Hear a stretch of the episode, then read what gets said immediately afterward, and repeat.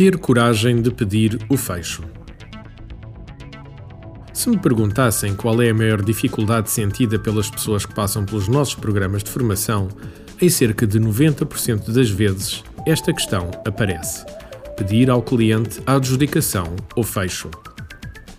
Muitas das pessoas com quem falamos dizem-nos que não têm a coragem de existir com o cliente para ele fechar o negócio. É normal os processos de venda arrastam-se devido ao facto do vendedor não ter a coragem de pedir de uma forma direta ao cliente a adjudicação. As razões habitualmente invocadas: não quero parecer chato, não quero insistir demais, tenho medo de perder a venda por demasiada insistência. Mas será que estamos a ser realmente chatos ao pedir o fecho?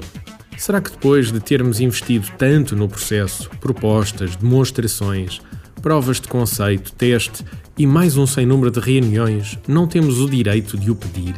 Será que o próprio cliente também não sabe e está ciente desse facto? Claro que sim.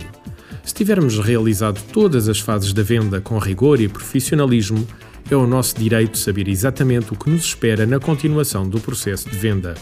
Muitas vezes, o que nos faz perder um negócio é não termos a coragem de colocar a seguinte questão ao nosso cliente: Senhor cliente, depois de termos realizado X, Y e Z e de estarmos de acordo que de facto a nossa proposta traz benefícios mensuráveis ao ser implementada na sua empresa, o que é que falta para podermos assinar o contrato e dar início ao projeto?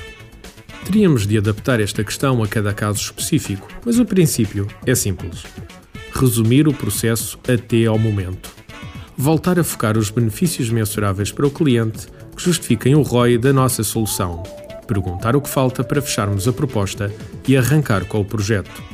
Se não o fizer, com certeza que a sua concorrência o vai fazer. Artigo de José Almeida, locução de João de Souza, produzido nos estúdios da Universidade Autónoma de Lisboa. Procure mais recursos no site ideiasedesafios.com.